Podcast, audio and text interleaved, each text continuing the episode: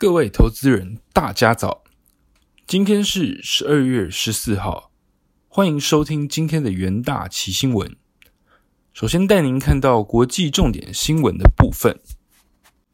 第一则看到关于半导体晶片荒，易发半导体的总裁暨执行长在十三号的时候指出，展望后市。二零二二年全球晶片短缺的状况将逐渐改善，但至少要到二零二三年上半年，供应链才能恢复到正常的水准。另外还表示，短期当务之急是处理好缺货的问题，避免供应链过度吃紧，影响客户出货。因此，缺货问题是公司的首要任务。对所有管理者来说，这是一项艰巨的任务。中期来看。客户透过经验学习，与公司探讨妥善规划未来需求与产能，为半导体提供更可靠的需求预测，以便灵活部署产能。公司也正与客户讨论应应措施，制定资本支出计划。易发半导体也继续扩建意大利和新加坡硫化系的产能，以及投资供应链的垂直化整合。依照现今的计划。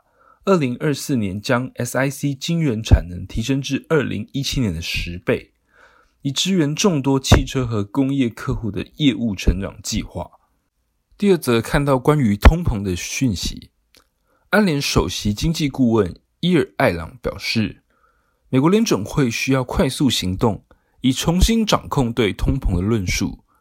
他指责主席鲍威尔先前不该说通膨是暂时性的。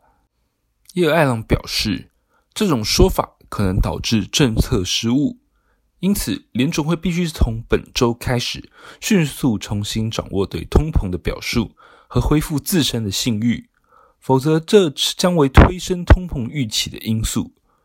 叶尔艾朗先前多次批评联总会低估了通膨风险，因为美国经济复苏加速了从能源、食品到消费品在内各种商品的价格上涨。这位安联首席经济顾问指出，如果现在对早先的错误诚实，联总会仍然可以解决通膨问题。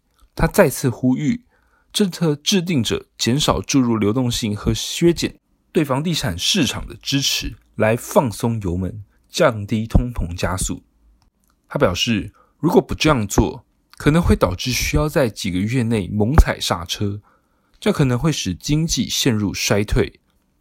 在疫情期间，联储会每个月都在购买八百亿美元的公债和四百亿美元的抵押贷款支持债券，以刺激美国经济复苏。尽管美国经济已经复苏一段时期，通膨也逐步升温，但直到最近十一月，联储会才刚开始每月减少一百五十亿美元购债规模。叶爱朗表示，他认为美国通膨尚未触顶。未来数月消费者价格上涨速度将维持在当前水准附近。第三则看到苹果相关消息，多方消息传出，各界引颈期盼的五 G 版 iPhone SE 即将在明年的 Q1 发表。摩根大通分析师看好 iPhone SE 五 G 吸引超过十亿的 Android 用户，且明年为苹果贡献一百亿美元营收。小摩分析师透过研究报告表示。对 iPhone 十三供需状况的高度关注，促使投资人低估了 iPhone 五 SE 五 G 与二零二二会计年度苹果产品周期之间的相关性。iPhone SE 五 G 将有助于苹果瞄准目前渗透率相对较低的中低阶五 G 智慧手机市场。根据估算，iPhone SE 五 G 平均售价范围估落在两百六十九美元至三百九十九美元之间。渴望吸引至少三亿有升级需求 iPhone 的用户，以及十四亿希望转换至 iOS 设备的非苹果用户。目前 iPhone SE 售价为三百九十九美元，iPhone 十三售价为七百九十九美元，iPhone 十三 Pro 为九百九十九美元，并预测苹果将在二零二二年卖出三千万部 iPhone SE 五 G，为全年营收贡献一百亿美元。并带动 iPhone 整体销量提升，也将二零二二年 iPhone 出货量预测上调至二点五亿部，年增一千万部。接下来看到美股盘后的讯息，包括美国联准会在内，多国央行本周召开今年最后一场决策会议。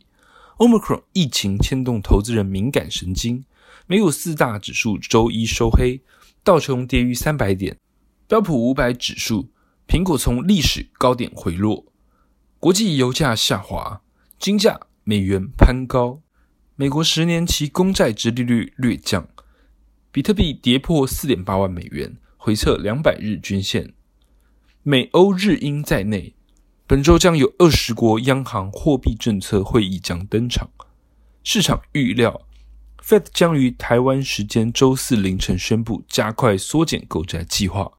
若物价压力持续徘徊多年的高位，二零二二年也有望较预期提前升息。中场，道琼工业指数下跌零点八九 percent，标普五百指数下跌零点九一 percent。纳斯达克综合指数下跌一点三九 percent，费城半导体指数下跌二点五六 percent。接下来进到三分钟听股期的单元。首先看到中钢期货，中国钢铁龙头宝钢开出二零二二年一月最新盘价，包括热、冷轧等大宗底材以平盘开出，市场认为是钢价的止跌讯号。中钢十二月下旬将开出的新盘价，渴望有所支撑。中钢宣布成功研制新一代车用钢 MS 一三零零，为超高强度等级的钢种，具备良好成型性与焊接性。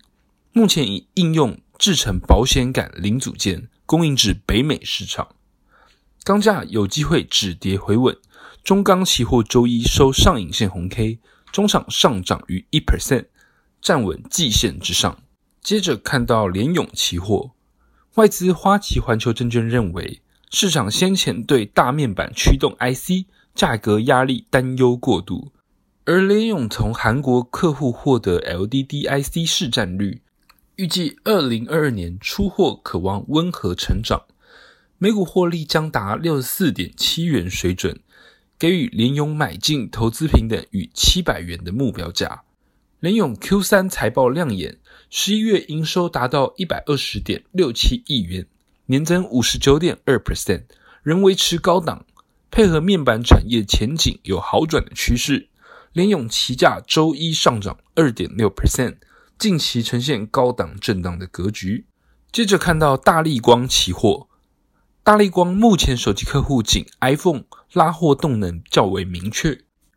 高阶安卓镜头出货受到晶片短缺和供应料长短料缺料严重的拖累，递延至二零二二年出货。今年十月，由于供应链中断和中国限电的影响，苹果 iPhone 和 iPad 组装曾停工数日，目前已重新拉货，回补年底与农历春节的需求。今年苹果降低镜头的规格，引进新供应商，故杀价竞争。造成大力光市占率和毛利率下滑，短期基本面难见改善。大力光期货周一下跌逾三 percent，贯破十日均线。以上就是今天的重点新闻。明天同一时间，请持续锁定元大奇新闻。谢谢各位收听，我们明天再会。